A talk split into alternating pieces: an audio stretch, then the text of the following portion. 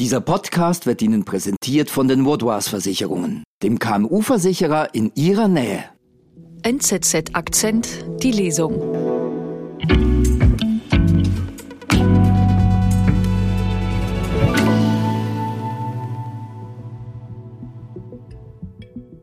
Tim Scott, der einzige afroamerikanische Republikaner im Senat, will Präsident werden.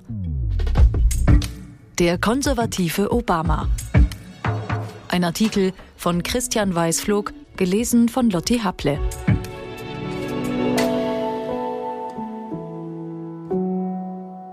Ideologisch hat Tim Scott mit Barack Obama nichts zu tun. Vermutlich möchte er mit dem ehemaligen Präsidenten auch nicht verglichen werden. Doch nicht nur seine Hautfarbe, sondern auch seine Eloquenz erinnert unweigerlich an den ersten dunkelhäutigen Mann im Weißen Haus. Bei einem Auftritt in Iowa gelang es Scott kürzlich mit einer humorvollen Rede, ein überwiegend weißes Publikum schnell für sich zu gewinnen. Seine Mutter habe ihm geraten, sich die höchsten Ziele zu setzen. Strebe nach dem Mond, auch wenn du ihn verpasst, wirst du zu den Sternen gehören. Der Mond ist für Scott das Weiße Haus. Im Mai nahm der 57-Jährige offiziell Kurs auf das höchste Amt in den USA. In einem emotionalen Auftritt an seiner ehemaligen Universität in North Charleston kündigte Scott seine Präsidentschaftsbewerbung an. Dabei zeigte sich erneut eine seiner größten Stärken, die eigene Geschichte und die Kunst, diese mitreißend zu erzählen. Amerika sei kein rassistisches Land, wiederholte Scott mehrmals. Ich bin der lebende Beweis dafür, dass Amerika das Land der Möglichkeiten und nicht der Unterdrückung ist. Die Amerikanerinnen und Amerikaner lieben Personen, die es von ganz unten gegen alle Widerstände nach ganz oben geschafft haben. Und Scotts Erfolgsgeschichte hört sich im Grunde noch besser an als jene von Obama. Er ist nicht der Sohn eines Einwanderers, seine Vorfahren waren Sklaven. Er schaffte den Sprung in den amerikanischen Senat nicht im nördlichen Illinois, sondern im Südstaat South Carolina. Er war sieben Jahre jung, als sich seine Eltern scheiden ließen und er mit seiner Mutter und seinem Bruder in ein Zimmer im Haus seiner Großeltern zog. Sein Großvater musste die Schule früh verlassen, um Baumwolle zu pflücken. Obwohl er weder schreiben noch lesen konnte, soll er jeden Tag am Küchentisch die Zeitung aufgeschlagen haben, um seinen Enkel ein gutes Vorbild zu sein. Der Großvater habe an Amerikas Güte geglaubt und erlebt, wie es seine Familie von den Baumwollfeldern bis zu einem Sitz im Kongress gebracht habe, meinte Scott. Seine Mutter, die 16 Stunden pro Tag als Hilfskrankenschwester in einem Spital geschuftet hatte, soll Scott gelehrt haben, dass jede Arbeit ihre Würde habe. Sie spornte ihren Sohn allerdings nicht nur mit ihrem Vorbild und aufmunternden Worten an. Als ihr Tim ein schlechtes Zeugnis von der Highschool nach Hause brachte, soll sie ihn mit einer Rute geschlagen haben. Das habe geholfen, erzählt Scott heute lachend. Danach sei er nie mehr in einem Kurs durchgefallen. Wir sind gleich zurück. Um ihre Geschäftstätigkeit und ihre Mitarbeitenden zu schützen, braucht es vorab eine fundierte Risikoanalyse. Mit den Woodwars Versicherungen steht Ihnen eine Partnerin zur Seite, die mit Ihnen maßgeschneiderte und flexible Versicherungslösungen findet. So können Sie sich auf Ihr Kerngeschäft konzentrieren und Ihren Unternehmergeist frei entfalten.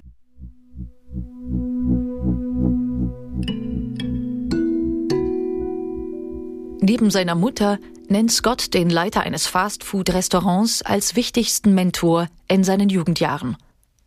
Dieser soll ihm gesagt haben, einen Job zu haben ist gut, aber Jobs zu kreieren ist viel besser. Der konservative Chris lehrte Scott zudem, Verantwortung zu übernehmen. Suche die Schuld bei dir, wenn du nicht zufrieden damit bist, wo du in deinem Leben stehst. Neben dem Glauben an die Eigenverantwortung zählt Scott auch sein Vertrauen auf Gott zu seinen zentralen Werten. An der Universität fand ich heraus, dass Jesus das Leben und Football nur ein Spiel ist. Mit diesen konservativen Überzeugungen fand Scott nach einem Abschluss in Politikwissenschaften in die Erfolgsspur. Er verkaufte zunächst Versicherungen und baute ein eigenes Geschäft mit rund 3000 Kunden auf. Nach etlichen Jahren in der Lokalpolitik gewann Scott 2010 einen Sitz im Repräsentantenhaus in Washington. Scott war der erste afroamerikanische Republikaner aus South Carolina im Abgeordnetenhaus seit 1897. Trotzdem wollte er nicht Mitglied in der Gruppe schwarzer Parlamentarierinnen und Parlamentarier werden. Mir ging es mit meinem Wahlkampf nie um die Rassenfrage. Die damalige Gouverneurin Nikki Haley ernannte Scott 2013 aufgrund einer Vakanz zum Senator in Washington. Er gewann die Ersatzwahl im Jahr darauf und wurde 2016 sowie 2022 im Amt bestätigt. Wie fast alle Konservativen ist er gegen ein Recht auf Abtreibung, für eine harte Einwanderungspolitik, für ein lockeres Waffenrecht und einen möglichst kleinen Staat. Unsere beste Zukunft wird nicht von Plänen in Washington oder sozialistischen Träumen, sondern von euch, dem amerikanischen Volk, gemacht, sagte Scott in Iowa. Die Programme mit hohen Ausgaben unter Präsident Joe Biden und den Demokraten hätten bisher nur eine hohe Inflation bewirkt, sagte Scott. Er ist überzeugt, dass auch Afroamerikanerinnen und Amerikaner und andere Minderheiten in den USA keine staatlichen Unterstützungen brauchen, um erfolgreich zu sein. Seine eigene Biografie spreche gegen den Opferdiskurs der Linken. Die Wahrheit über mein Leben zerstört ihre Lügen. Bevor er sich Biden zur Brust nehmen kann, muss Scott jedoch Donald Trump in den Vorwahlen besiegen. Und das dürfte schwierig werden, auch wenn Scott momentan über eine gut gefüllte Wahlkampfkasse verfügt. Gemäß Umfragen führt der ehemalige Präsident mit rund 60 Prozent der Stimmen. Dahinter folgt Floridas Gouverneur Ron DeSantis mit knapp 20 Prozent. Scott kommt derzeit auf knapp zwei Prozent. In der Rede, in der er seine Kandidatur verkündete, verlor der Senator kein Wort über Trump.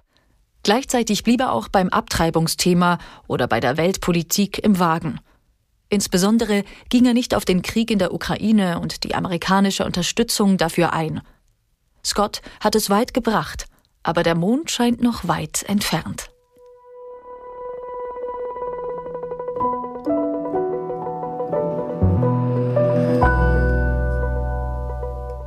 Das war NZZ Akzent, die Lesung. Heute Der konservative Obama. Ein Artikel von Christian Weißflog, gelesen von Lotti Happle.